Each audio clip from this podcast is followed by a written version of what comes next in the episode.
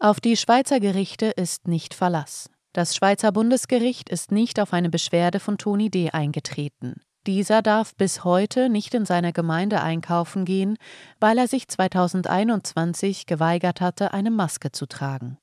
Sie hören einen Podcast von Transition News. Der folgende Beitrag wurde am 5. März 2023 von Raphael Lutz veröffentlicht. Die Pandemiemaßnahmen sind in der Schweiz längst passé. Doch für einzelne Bürger ist das Corona-Regime der Vergangenheit noch immer spürbar und hängt wie ein Damoklesschwert über ihnen. Einer davon ist Toni D. Er ist bis heute in seinem Alltag stark eingeschränkt. In seiner Gemeinde Walchwil darf er nach wie vor nicht einkaufen. Die Sache ist inzwischen beim Bundesgericht angelangt, doch der Reihe nach. Toni D. engagierte sich seit 2020 im Widerstand gegen die Corona-Maßnahmen. Dabei geriet er wiederholt in Konflikt mit Behörden und Institutionen. Weil er sich weigerte, beim Einkaufen in seiner Gemeinde eine Maske zu tragen, erteilte ihm der Spar, das einzige Lebensmittelgeschäft in seiner Gemeinde, Ende April 2021 ein Hausverbot für zwei Jahre. Wir berichteten. Selbst die Post, die sich im gleichen Gebäude wie der Supermarkt befindet, darf er nicht mehr betreten. Denn Spar in Walchwil gibt es inzwischen nicht mehr, an dessen Stelle wird demnächst ein Coop eröffnet. Als er am 27. April 2021 einen eingeschriebenen Brief abholen wollte, alarmierte eine Sparverkäuferin gleich die Ordnungshüter. Für Toni D. endete der Tag auf dem Polizeiposten.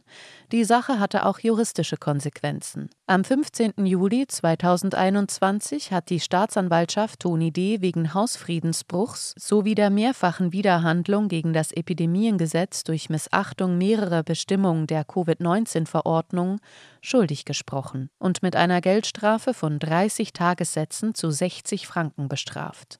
Ein Unding für Toni D.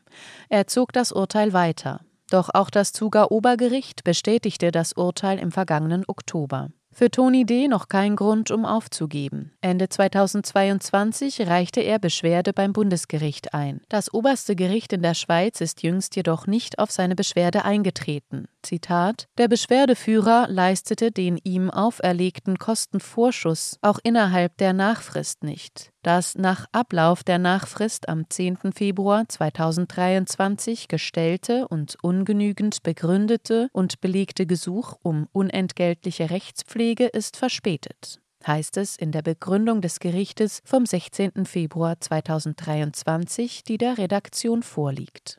Das oberste Schweizer Gericht verweist in seiner Begründung auf Artikel 62 Absatz 3 des Bundesgesetzes über das Bundesgericht. Dieser besagt, wird der Kostenvorschuss oder die Sicherheit auch innerhalb der Nachfrist nicht geleistet, so tritt das Bundesgericht auf die Eingabe nicht ein. Toni D. hat kein Verständnis für das Vorgehen des Bundesgerichtes.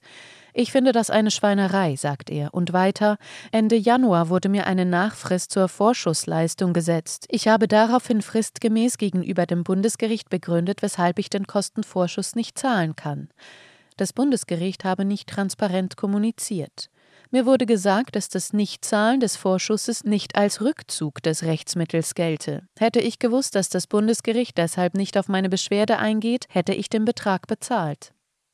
Toni ist überzeugt, dass das Bundesgericht sich mit seinem Fall einfach nicht beschäftigen wolle. Seine Meinung: Für mich sind am obersten Schweizer Gericht kriminelle Richter am Werk. Toni D. glaubt, dass das Gericht die Verantwortlichen der Corona-Politik schützen wolle. Er meint, am Gericht arbeiten die Parteikollegen jener Leute, die die Schweizer Maßnahmenpolitik zu verantworten haben. Darüber und auch über seine persönlichen Erfahrungen der letzten drei Jahre plant er nun ein Buch zu schreiben. Eine Mitarbeiterin des Gerichts sagte mir im persönlichen Gespräch eiskalt, Sie können ja in einem anderen Dorf einkaufen gehen. Im übertragenen Sinn heißt das, ich solle mich nicht so blöd anstellen.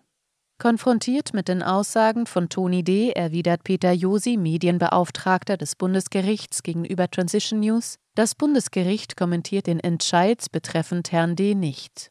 Transition News wollte zudem wissen, ob es üblich sei, dass das Bundesgericht nicht auf Beschwerden eingehe, wenn der Beschwerdeführer den Kostenvorschuss nicht zahle. In seiner Antwort verweist Josi dabei auf den bereits erwähnten Artikel 62. Für Toni D. zeigt sein Fall, auf Schweizer Gerichte ist nicht Verlass. Ich war der Überzeugung, das Unrecht, das mir widerfahren ist, muss ich auf dem rechtsstaatlichen Weg bekämpfen. Ich glaubte an die Schweizer Justiz. Ich glaubte an den Rechtsstaat. Ich habe das für die Schweiz gemacht. Doch inzwischen sei er resigniert. Mein Vertrauen in die Institutionen ist dahin. Enttäuscht ist er auch von Rechtsanwälten, auch gerade von denjenigen innerhalb der Bürgerrechtsbewegung. Leider habe ich zuletzt kaum Unterstützung erhalten. Rückblickend sagt er, dass der juristische Aufwand sich nicht gelohnt habe.